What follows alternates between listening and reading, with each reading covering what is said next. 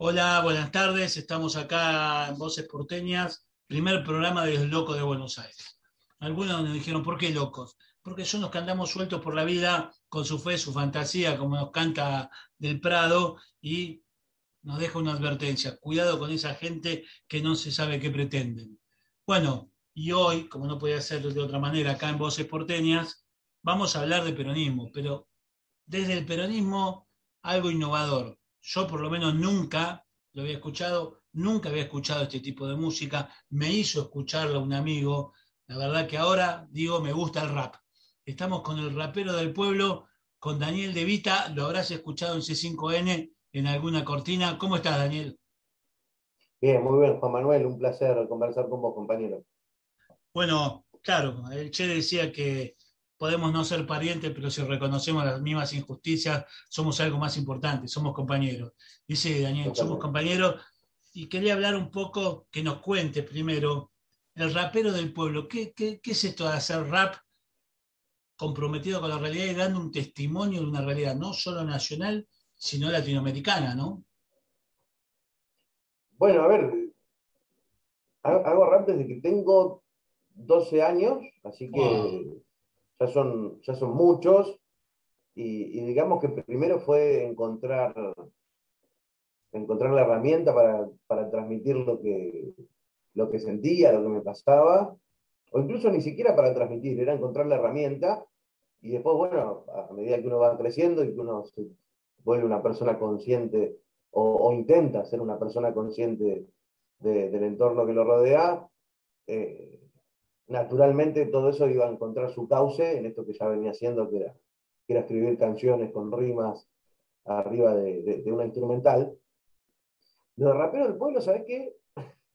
Es algo que me puso en su programa de radio eh, Federico Bernal, que hoy por hoy es el interventor de, de Nargás. De Nargás, sí, señor. El, otro día en Twitter estábamos jodiendo con eso, muy atacado, muy atacado. Federico, viste que en estos tiempos que vivimos, los medios hegemónicos están como obsesionados con algunas figuras puntuales que son las, las que tienen un perfil.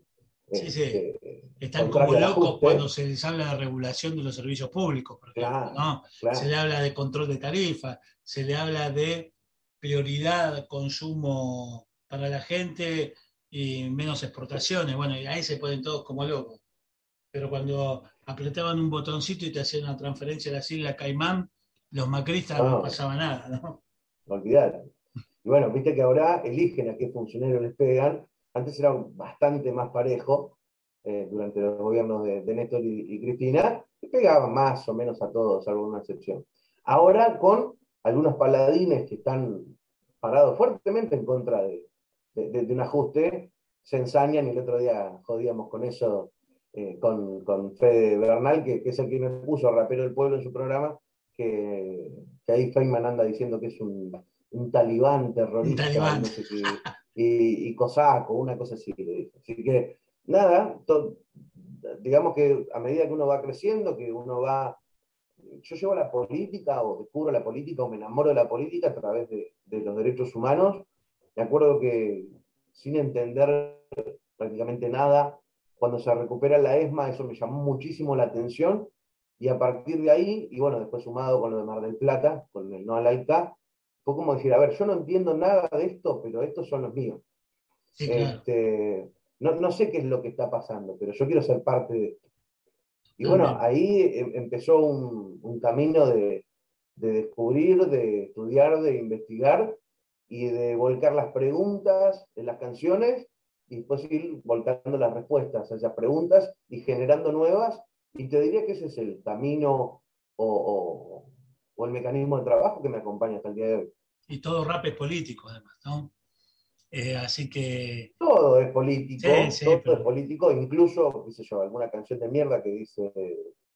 Eh, préndete, préndete, préndete, préndete, préndete, préndete, tiene un trasfondo político. Ahora, eh, intentamos que, que, nuestro discurso político tenga un, impacto cercano a las ideas que profesamos.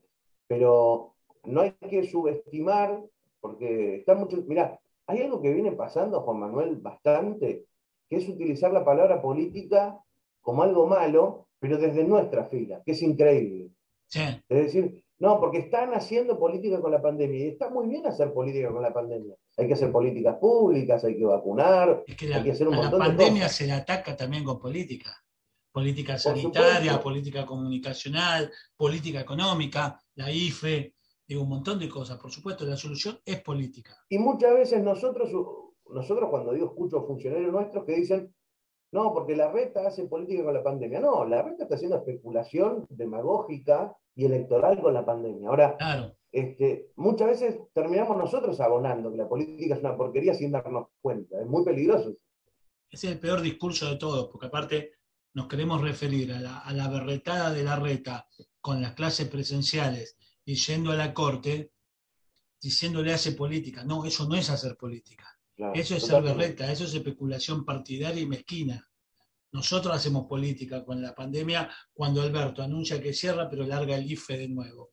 La ayuda a las empresas para pagar sueldos. O cuando la tarjeta alimentar va a llegar a más gente. Sí, hacemos política, por supuesto.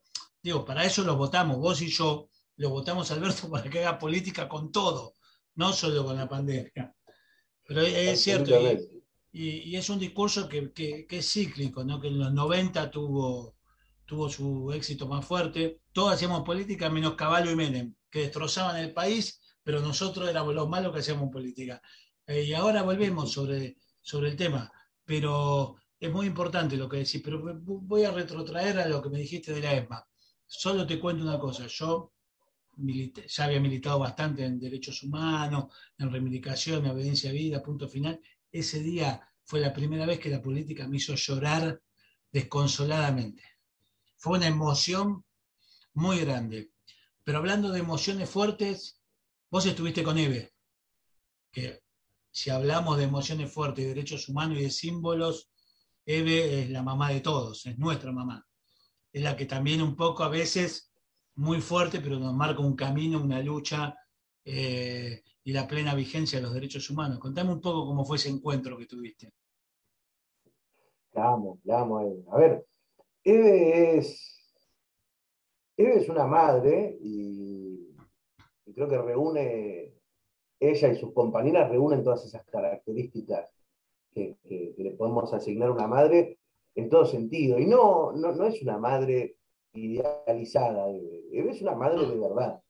Este, y Eve tiene esa compasión, ese amor, eh, esa constante preocupación por gente que la está pasando mal, que vos hablas con ella y ella está pendiente de que en una provincia hay chicos que no tienen agua y en otra provincia hay chicos que no tienen ropa y está trabajando a ver cómo puede resolver este problema, cómo puede resolver este otro. Eh, tiene el amor y el cariño, tiene esa cuestión docente de, de, sentarte y explicarte las cosas, y también tiene la parte donde te caga pedo, como cualquier madre, y Está también bien. tiene la parte donde, donde te defiende de los demás. Cuando alguien quiere atacar a tus hijos, naturalmente, cualquier madre que hace, los protege. Y yo creo que Ever y sus compañeras reúnen todo esto que, que te estoy comentando, y, e incluso, vos fíjate que los ataques feroces que recibió, y, y, hay que decirlo de esta manera, los ataques de servicios de inteligencia que recibió, te acordarás lo de Joe Klender, Sí. donde a- alguno, alguno quizás se perdió la historia o quedó como, como una anécdota, pero la CIA y el Mossad estaban detrás de él, comprando gente, comprando voluntades, metiendo infiltrados. Es increíble cuando, cuando uno toma conciencia. Pero después uno la ve, por ejemplo, a, a Eve eh, eh, en el foro de Davos, diciéndole a los archimillonarios, ustedes son una porquería, por culpa de ustedes que son unos cínicos, los chicos se mueren de hambre, y claramente, ¿cómo no la van a perseguir los servicios de inteligencia? Si, si- si es una mujer que se sentó delante de la cúpula del poder mundial y les dijo que eran una basura. Eh, así que nada, digo, cuando vos, mira, a Eve la conocí, hubo varios encuentros, la mayoría en la Casa de las Madres, tuve la oportunidad de, de cantarle en algunos festivales de madres, también en una radio, en un estudio muy chiquitito, casi frente a frente, que la verdad que uno de los momentos donde más me han temblado las piernas en mi vida, creo.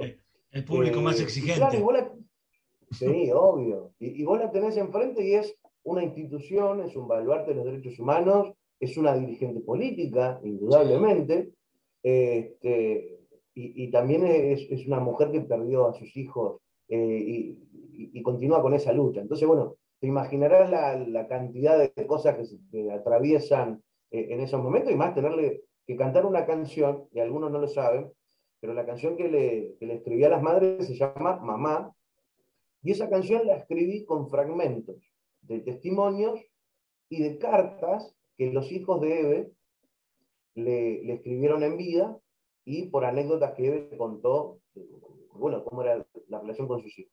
Entonces lo que hice es utilizar todas esas frases de las cartas, o muchas de las frases de esas cartas, y de las anécdotas contadas por Eve, y armar como un relato de sus hijos, desde donde estén a las madres. Este, que eso para grabar, incluso grabarlo fue fuerte, fue movilizador. Ahora, cuando vos tenés que tomarte el atrevimiento de tenerla enfrente y, por unos minutos encarnar a sus hijos, digo, es una cosa que, en ese momento, en ese momento caí en la dimensión de, lo que está por hacer, ¿no? Y que con todo el, por más que, lo hayamos hecho con, con, todo el amor del mundo, está en todo su derecho a decir, che, qué sé yo, no sé. esto no me gusta, claro.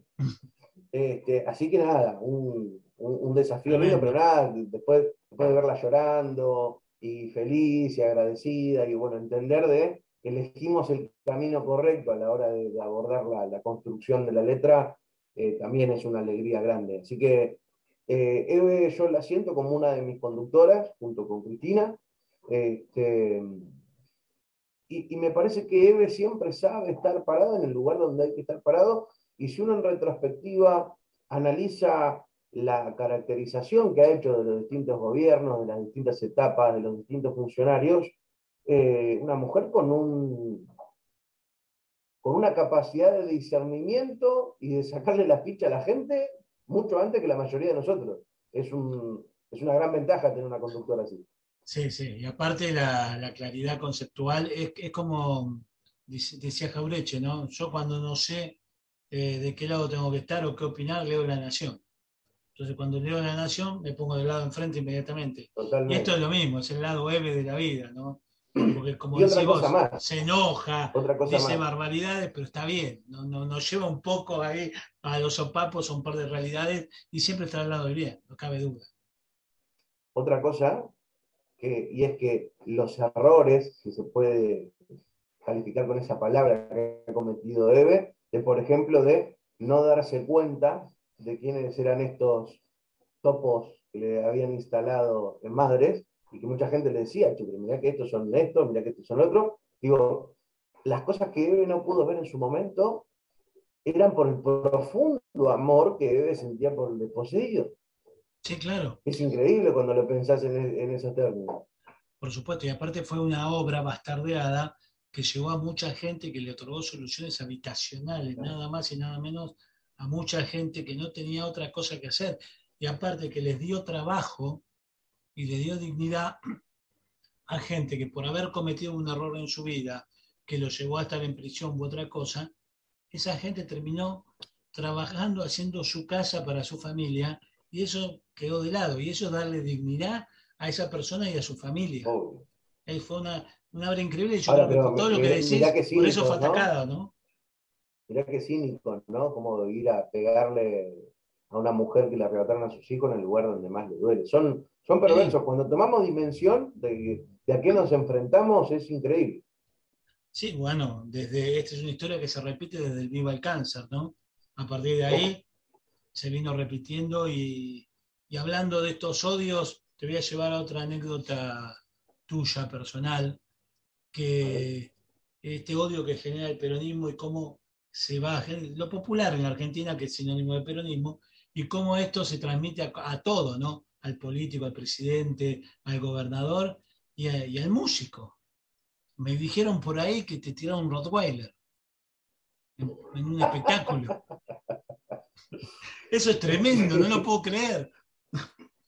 Esto fue en el 2016, fue, a ver, fue en el, primer golpe de horno del macrismo, donde todavía estaban con esa envalentonada de, haber ganado, claro. de haberse llevado a la provincia, que no se la esperaban. Eh, y, también es como que el discurso que bajaban tanto los medios de comunicación como el nuevo gobierno de Macri era darle rienda suelta a, todo ese fascismo contenido durante tantos años. Y bueno, ahora eh, siéntanse en toda la libertad de decir negros de mierda que nadie los va a condenar, siéntanse en libertad de discriminar a, a los pobres o a los inmigrantes, que ya no va a haber un Estado diciendo esto está mal, sino al contrario, siempre que podamos lo, vamos a, festejar.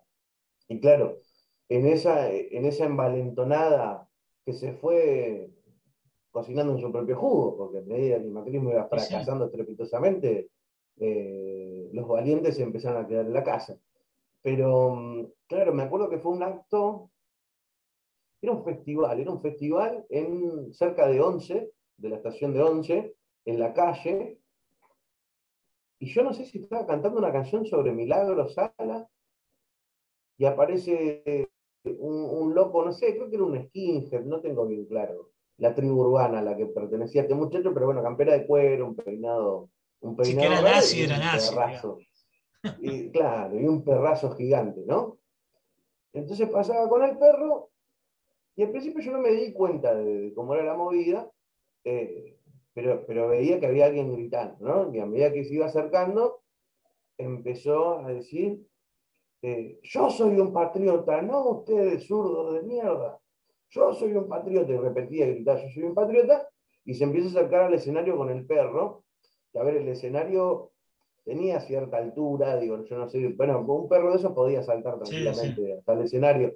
Yo la verdad que no sé eh, qué nivel de locura tenía este tipo encima, pero la cosa es que, se acercaba para el escenario, y bueno, ahí se acercó, se acercaron algunos muchachotes medio grandotes que estaban ahí en la organización, y quedó ahí porque los corrieron para un costado y el tipo se fue.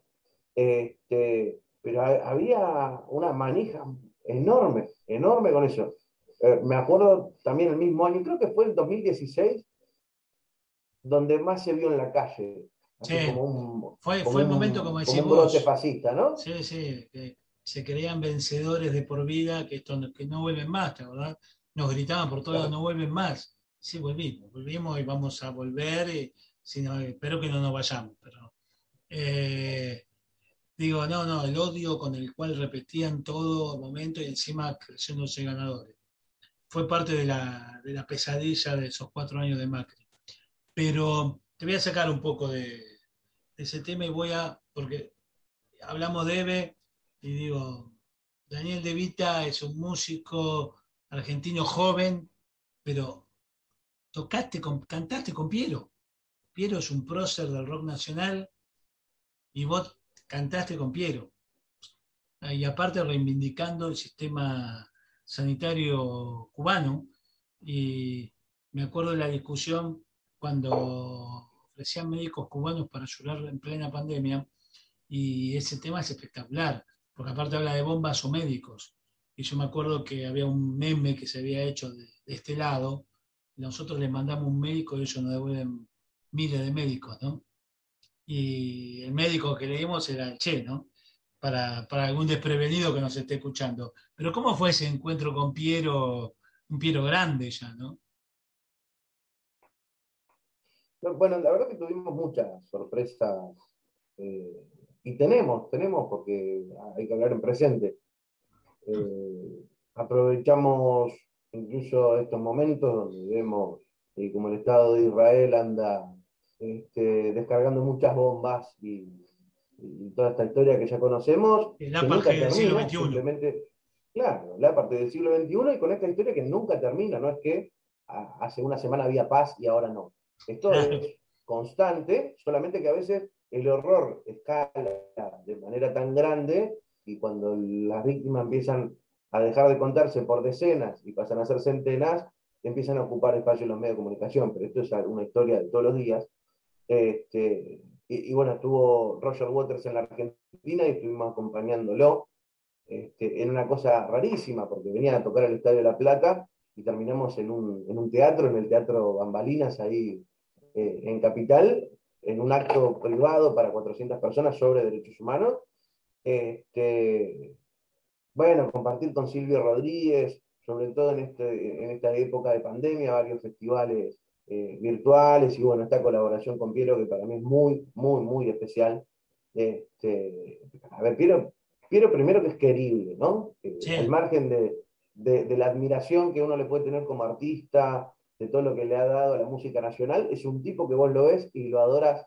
Este, y bueno, que nos haya acompañado con esto de justamente de reivindicar este, la medicina cubana, eh, me, parecía, la verdad, que una oportunidad única, muy agradecido con él, con Sergio, con todo ese equipo, que, enseguida este, estuvo dispuesto ahí a, a participar. Y mira qué loco es esto, ¿no? Porque hablamos de Cuba, que viene desarrollando más de cinco vacunas, dos picando en punta, que son la Abdala y la Soberana 2, este, que ya se van a empezar a aplicar.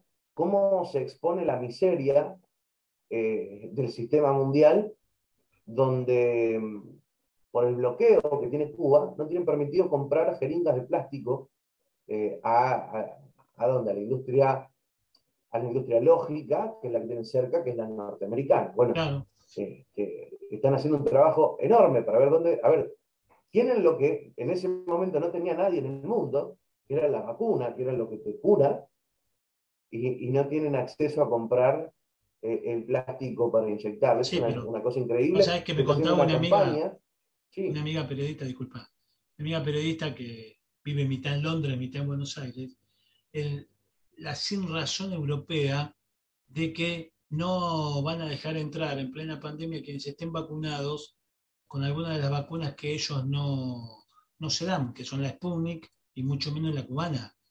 O sea, estamos en un grado de locura en plena pandemia que va unido a esto. Sí, sí, disculpame que te interrumpí, pero estabas hablando de la campaña por las jeringas de Cuba.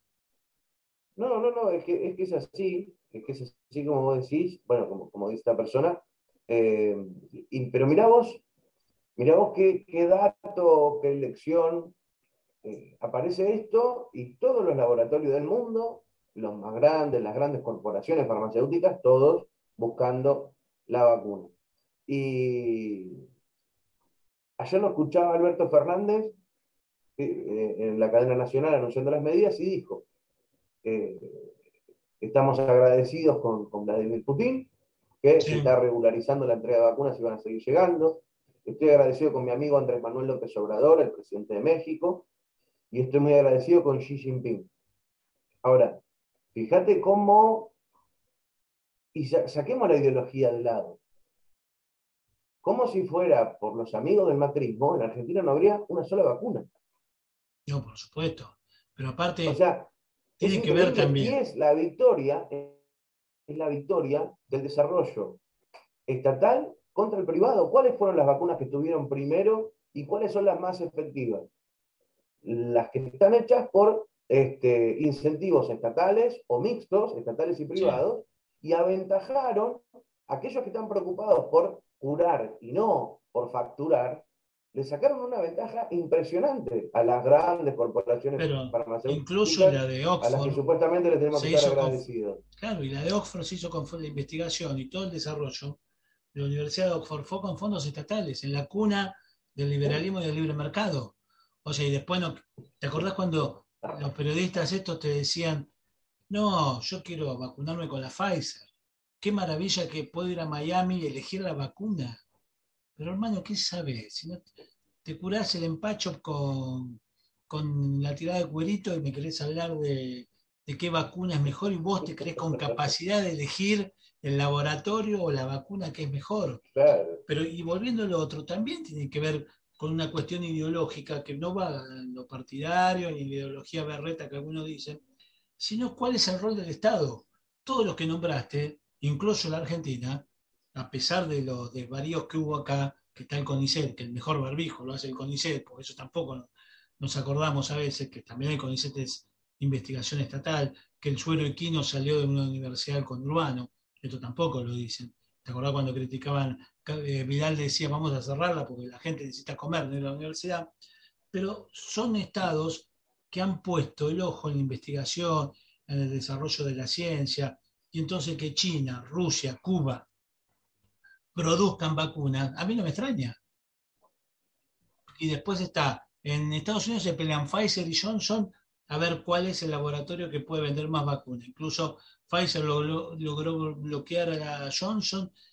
Digo, peleas que acá por suerte no tenemos. Y bueno, López Obrador, que tiene otra visión del Estado, igual que nosotros ahora tenemos otra visión del Estado, también fomenta la investigación y el desarrollo de la vacuna.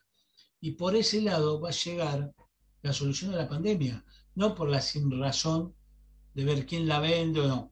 Hasta Biden tuvo que decir, che, es hora de que liberemos un poco la patente, ¿no? Biden. Bueno, en unos meses va a estar lista la vacuna mexicana que se llama Patria, como el instituto de, Cristina. se empiezan a, a, cruzar esos caminos que son lindos. Pero mira, esto también es importante, porque mirá cómo tergiversan el análisis. Vos acabas de decir, no me extraña, no me sorprende que aquellos países que le apuestan al desarrollo estatal, como China, Cuba, Rusia, hayan tenido las vacunas primero y las más efectivas. Ahora, vos fíjate que ayer el discurso que, sale, que salió a instalar el macrismo con sus figuras políticas y después toda su horda de, de energúmenos en las redes sociales es no que Argentina tiene la vacuna rusa, la china, porque Rusia y China son dos países que se han preocupado y le han garantizado la vacunación, sino que es porque nosotros tenemos problemas ideológicos. Solamente traemos vacunas rusas y chinas porque estamos encaprichados, no porque los otros delincuentes no te las venden, porque compraron toda la producción de acá a 10 años y se van a vacunar solamente ellos. Al punto tal que mirá cómo funciona la avaricia, que esta Biden dice, che, tenemos como 10 vacunas por, por persona, vamos a empezar a entregarlas. O sea, eh, cuando la oposición argentina está a la derecha de la ultraderecha del mundo, vos decís, che, ¿dónde estamos, no? contra, quiénes nos estamos enfrentando? Es que Macri, Bullrich y Larreta están a la derecha del dueño del, jefe del imperio. Y esto es tremendo. O sea, vos podés estar a la derecha, pero no puedes llegar tan lejos. A la derecha la pared, se decía por ahí, ¿no? De esta gente. Donde no le importa la salud, porque también hay que decirlo.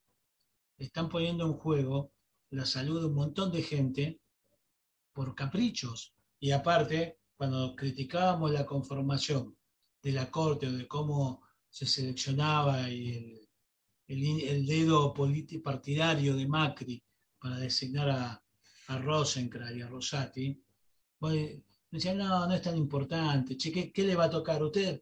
Porque quieren defender la impunidad de Cristina.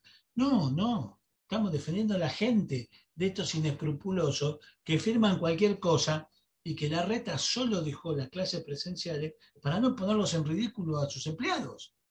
Porque la corte, ¿dónde se metía si ahora no había clases presenciales? Se tenían que ir del país, por caraduras, porque quedaba en evidencia. Y esto es lo otro de lo que no se habla. Entonces, el capricho de la reta, mantener las clases presenciales, cuando lo primero que hizo Israel, que tanto ponen como ejemplo en el, tema de pandemia, dijo, lo primero que cerramos fueron las escuelas. Entonces, caemos en todo esto. Pero ahí, como para ir cerrando, y gracias porque esta charla es fantástica, yo me quedaría todo el día, Daniel, con vos, pero no te queremos. Creo que tenemos un asado pendiente ahí con un amigo, lo vamos a hacer. Eh, hablar un poco, esta, esta, que se ve en toda esta charla y que se ve en tus, en tus canciones, Venezuela, Colombia, AMLO, toda una preocupación continental que quedó trunca ya con, con la UNASUR, la muerte de Néstor, Chávez, eh, el lawfare contra Lula, eh, el lawfare contra Correa, nos destrozaron parte de nuestros sueños en un momento y acá la gente cree que fue casualidad o que fue, los, fue por los errores nuestros. Digo, hay otra injerencia que, que queda bien clara, que hubo un objetivo claro, destruir esa unidad que se estaba dando y que la biología o lo que sea nos jugó en contra, pero que hay que recuperarla, porque si no nos duele Colombia, no, no sé qué hacemos acá. No así como nos dolió la reforma previsional, de Macri, y que aparte tuvimos que, que le impuso a Palazzo, acuérdense lo que pasó esa vez, todos los modelos llevan a la misma represión, o cuando vos, vos decís bien el problema eh, de ellos no es el yugo, sino Maduro. Pero Maduro por lo bueno que hace, no por lo malo. Maduro puede equivocarse, como nos podemos equivocar nosotros. Pero el problema son nuestros aciertos. Como decían esto, ojo que ellos se preocupan por nuestros aciertos, no por nuestros errores.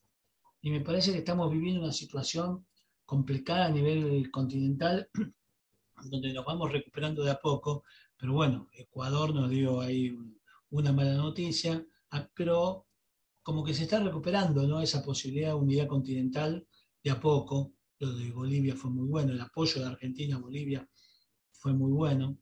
Y, la repercusión que yo veía los medios, parecíamos la CNN, nosotros transmitíamos problemas de, de acá miles de kilómetros y los noticieros argentinos no había una noticia de Colombia que se terminó instalando por las redes, ¿no?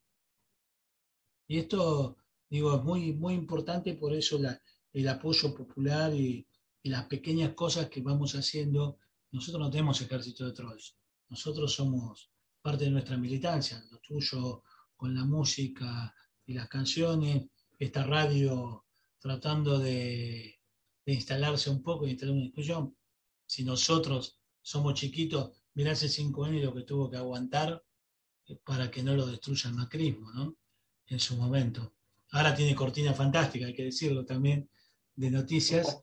Eh, pero bueno, solamente para terminar más arriba, contame un poco la inspiración de, esa canción emblemática para algunos de nosotros, para algunos viejos como yo, Yegua, donde pasan vergüenza los caballos y es orgullo del general. Contame un poco cómo fue que te inspiraste, porque la verdad que es fantástica usar el argumento de ellos en una canción que quedó muy buena.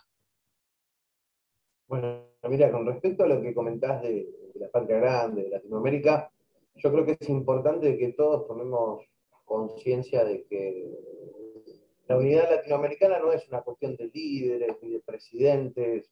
Creo que estuvimos eh, en algún punto muy cómodos cuando Correa, cuando Cristina, cuando Chávez se encargaban de todo y simplemente nosotros en todo caso podíamos aplaudirlos y sentirnos orgullosos. Pero entender que si eso después no viene acompañado de, una construcción de unidad genuina, popular, cultural y desde abajo, no va a llegar a, buen puerto por más buenas intenciones que, tengan estos proyectos. No, nunca puede un mandatario hermanar a dos pueblos que no se conocen o que no se quieren o que son indiferentes entre sí. Y ahí eh, tomar conciencia de que ese trabajo nuestro, no es de, la dirigencia. Este, la mayor parte, por lo menos, de ese trabajo es nuestro. Después porque, por otro lado, hubo dirigentes que no estuvieron a la altura eh, y con todo el respeto y el orgullo que, que me merecen, que no, no, estuvieron a la altura a la hora de defender ese proyecto de unidad latinoamericana. A mí me da mucha vergüenza las posturas con respecto a Venezuela de muchos de los que formaron parte de, eh, a ver, de, esa construcción de la unidad latinoamericana y tenemos ejemplos infames como el de Michelle Bachelet, que directamente ahora trabaja para, el enemigo y se dedica a hostigar al pueblo venezolano, pero también de otros ejemplos como de Pepe Mujica, que ha tenido declaraciones este, realmente vergonzosas sobre Venezuela, colaborando con el discurso prácticamente del imperio. Este, y cuando uno se da cuenta de que arriba no se está defendiendo esa unidad latinoamericana con el ímpetu que debería, porque nosotros somos eh, tenemos la responsabilidad de continuar con el legado de Néstor y de Chávez y la unidad argentino-venezolana que forjaron dos de los argentinos más importantes eh, de nuestra historia contemporánea. No se puede perder por coyuntura, por alianzas, por miserias electorales. Eh, esto es muy importante. Entonces, digo, apoyamos profundamente lo que ha hecho Alberto Fernández con Bolivia, eh, inmensamente orgulloso de haber votado al frente de todos, viendo que hoy por hoy hay democracia en Bolivia, que Evo está vivo, este, que está Luis Arce teniendo unas medidas, una mejor que la otra en Bolivia, y al mismo tiempo tener la coherencia de que cuando abonamos las estupideces de la Embajada de los Estados Unidos, de Cancillería, a decir esto es una vergüenza. Los argentinos que votamos a este frente no votamos a este frente para que Felipe Solá diga qué lindo lo que dice Bachelet. Sí, un canciller de los este, funcionarios que no funcionan, ¿no? Eh, por suerte la, hubo un alineamiento temprano con el grupo de Puebla tratando de generar otro, otro eje continental, caído Chávez y no estando Néstor, que ojalá se revitalice, ¿no? Por todo lo que vos decís. Pero aparte tiene muy importante que los pueblos nos sintamos iguales, que nos sintamos parte de lo mismo, que nos duela Colombia, eh, que nos duela Venezuela, que nos duelan los problemas de, los hermanos, como, como, aparte me ha tocado estudiar eh, posgrados con muchos compañeros latinoamericanos y vos ves cómo ellos lo piensan distinto, cómo nosotros culturalmente nos metieron más el tema europeizante y ellos nos ven como hermanos. Y bueno, es hora que los argentinos nos dejemos de joder un poco con eso, ¿no? Y que no hay que confundir las lealtades, porque ser leales a este proyecto es ser consecuentes y coherentes con lo que nos enseñó Néstor y con lo que nos enseñó Cristina, no con una coyuntura político-electoral. Nuestra lealtad tiene que estar ahí, con las ideas que nos inculcaron Néstor y Cristina, con sus acciones, con sus medidas, y ambos fueron muy claros. Argentina y Venezuela son dos países hermanos con proyectos hermanos. Después, obviamente, que este, estos eh, imponderables que surgen en la coyuntura electoral, con, toda la cosa tan difícil que está, genera alianzas y genera discursos que son más laxos. Ahora, la responsabilidad del pueblo siempre es la misma y está clarísima. Esto por un lado. Y después por el tema de, de es una canción que me costó muchísimo, muchísimo hacer. la, verdad que, que, tengo la suerte de que cuando se me mete algo en la cabeza, sale rápido y enseguida. Y Yegua es una de esas canciones donde no. La estuve dando vuelta en la cabeza más de dos años y escribiendo un poquito y no me gustaba, y escribí otro poquito y no me gustaba. Este, y ¿sabes? terminó de salir ese tema cuando leí sinceramente, cuando Cristina saca el libro, y ahí fue como que me completó todos los baches que tenía, de decir cómo uno esto con esto, cómo construyo esto acá y allá. Fue leer sinceramente, terminar de leerlo, me senté y en dos horas la terminé. Este, así que nada, una canción, una canción que nos ha conectado con, muchísimas personas, ¿no? en un momento difícil, ¿no? En un momento donde todavía estaba todo por verse, cuando sale Yegua, todavía no, no se había anunciado quién iba a ser el candidato. Este, así que salió casi, casi al mismo tiempo que el anuncio de Cristina de, que el candidato iba a ser Alberto. Así que se generó toda una, cosa detrás del tema muy, muy linda, muy hermosa. Y al día de hoy veo cómo gente la comparte, cómo se usan una remera con alguna frase. Es algo que me genera mucho orgullo. Nada, y pasan vergüenza los caballos. Es para mí resume un montón de cosas, porque realmente acordarse de, Cristina Presidenta y el odio que le daba que sea mujer, que se vista bien, que use carteras lindas. Ahora le dio bronca que coma helado de Rapanui. Es que le coma helado de loco. No, ya está, le gusta el helado de Rapanui, ¿cuál es? Y sí, a mí también me gusta el helado Rapanui, encima vivo cerca.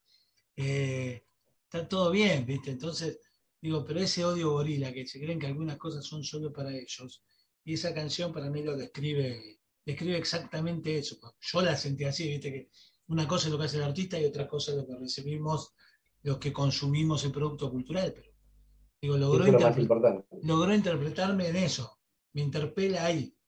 Decir, sí, claro, sí, sí, sí, yegua, querés yegua, querés yegua, pero se llama Cristina. O sea, espectacular. Por eso te, te hacía mención, aparte, creo que fue la, primera canción que, que escuché tuya. Bueno, y otra cosa importante que marcaste ahí es que el peronismo tiene un historial de, utilizar los agravios eh, de sus enemigos como, como medallas, como símbolos, y te dicen puto y haces una organización que se llama Putos Peronistas. Excelente, te dicen descamisado y haces una organización que se llama Descamisado. O como cantábamos este, antes, somos los negros, somos los grasas, pero gorila no. Totalmente. Bueno, te dicen yegua, Usamos yegua. Sí, sí. Daniel, excelente, aparte como primer programa de este ciclo, seguramente te vamos a querer molestar de nuevo, queremos conversar de nuevo con vos, porque la verdad que esto ha sido fantástico, eh, la verdad que un debut impresionante de los locos de Buenos Aires, Buenos Aires entendido como AMBA, ¿no? Porque Daniel, Daniel, nació en el Palomar, ¿no? Sí, ahora vivo en Tuzangó, Pero bueno, nos quedó claro y, el coronavirus nos lo dejó también muy claro que Mucho más claro, ¿no? que culturalmente somos lo mismo. Así que, nada, la invitación siempre está abierta. Eh, las canciones tuyas vienen sonando hace rato. Nosotros reivindicamos mucho la historia del rock nacional y entre tanto vejete que pasamos, pasamos a este pibe, que Daniel Levita, digo pibe, pues yo tengo 50, él no tiene 30. A ver, cuando él me cuenta lo de cuando tenía 12 años y miraba las cosas, yo ya tenía hijos, digo. Eh, esto, esto es lo fantástico también del peronismo, ¿no? Así como a mí me lo transmitieron abuelos, parientes, eh, la generación de Daniel tuvo, tuvo, tuvo su propio Perón, que es Néstor, y tuvo a Cristina después. Y vivió momentos maravillosos y se volvió a, reflejar aquello de que los días más felices fueron, son y serán peronistas, ¿no? Y, y que este, esta charla intergeneracional que hizo que a mí a los 50 años me guste el rap, la verdad que, también tiene todo, tiene que ver con todo. Y ese movimiento cultural me parece que también es lo que queremos reflejar acá, en este programa. Y le llamamos los locos, no por, por despectivo, sino al contrario, porque hay que estar un poco loco para hacer este programa de radio, para hacer música, hacer rap y demostrar que el rap era peronista, al fin y al cabo, ¿no? Porque dejémonos de lado a los DIPI y a cuanto otro celebrado anda por ahí y escuchemos. La verdad que es algo que reivindiqué siempre fueron las letras, los contenidos. Y hay un rap con mucho contenido. Eh, eh, te quiero felicitar, lo, hago acá público porque la verdad que incluso con algunas canciones se, aprende. Ya ah, es cierto, acá está tal tema. Tiene razón, Daniel. Y me parece que eso es, sumamente loable, así que te lo quiero decir de frente, acá felicitarte. Y aparte, bueno, hiciste que me gusta el rap. Yo lo criticaba a mis hijos porque escuchaban los, duelos de gallo y más. Eh, y después me dijeron, ¿qué haces escuchando rap? Y dice, yo estaba escuchando a Daniel De Vita, loco. y es compañero y hizo que me guste el rap y todo lo que estamos diciendo. Así que agradecerte de nuevo, te dejamos el cierre. Eh, gracias por todo, Daniel, por tu generosidad. Así que seguiremos escuchándote y pasando tus canciones acá en Voces Porteñas, que es el espacio que nos dimos para, para hacer esto que nos gusta. Militar, convencer, persuadir y como decía Aníbal Fernández, ¿no? nos invitan a un cumpleaños y hablamos de peronismo. Bueno, hicimos una radio para hablar de peronismo todo el día. Y hoy, la verdad que esta fue una charla también de peronismo. Bueno, Didi, muchas gracias, muy generoso con tus palabras. Eh, mandar un saludo a la gente del otro lado. Me gusta mucho esto de, voces porteñas que nos han querido convencer de que la voz de un porteño es la de estos muchachos que queman barbijos, que, odian a la gente que vive del otro lado, la General Paz, y disputar esas voces porteñas y que las voces porteñas sean como la tuya, la verdad que es algo, algo hermoso, así que nada, no será la última vez que conversamos, mi amigo. Dale, gracias. sí, nosotros decimos voces porteñas, pero voces que no son neutrales. Así que un abrazo enorme, Daniel, y muchas gracias por, por este momento que pasamos juntos. Eh, lo disfruté mucho. Hasta la próxima. Hasta la próxima.